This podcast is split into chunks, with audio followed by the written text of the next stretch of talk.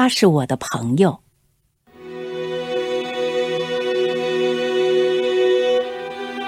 我听说过这样一件事：战争时期，有一天，几发炮弹落在一所孤儿院里，两名儿童当场被炸死，还有几名儿童受了伤，其中有个小姑娘。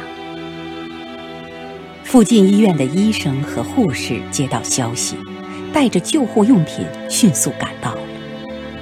经过查看，他们确认这个小姑娘伤得最重，如果不立刻抢救，就会因为休克和流血过多而死去。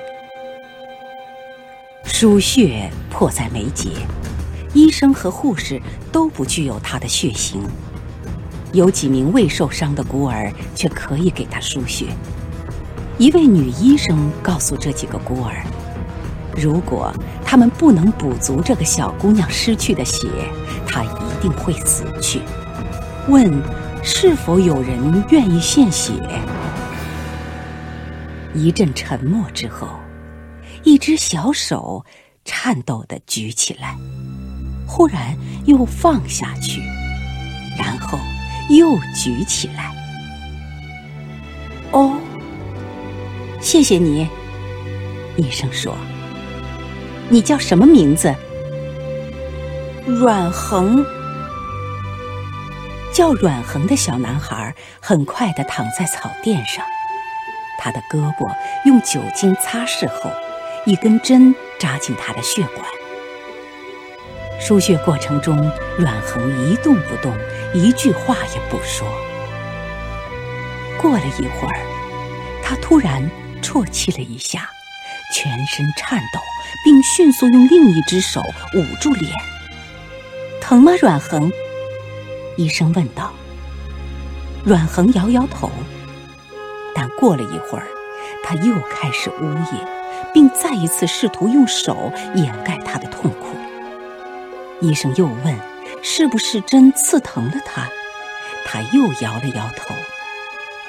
接着，他那不时的啜泣变成持续不断的低声哭泣。他眼睛紧闭着，用牙咬着自己的小拳头，想竭力制止抽泣。医生问他：“为什么这样哭？”然后用轻柔的声音安慰他。男孩立刻停止了哭泣，好像刚才什么事也没有发生一样。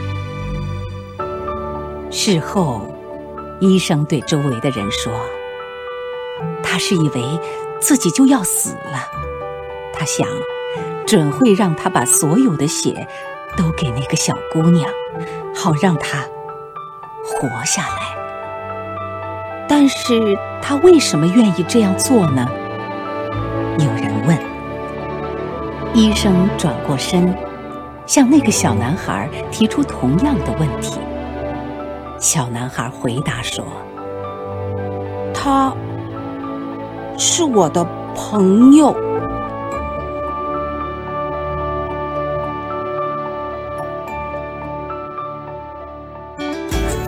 更多课文，请关注微信公众号“中国之声”。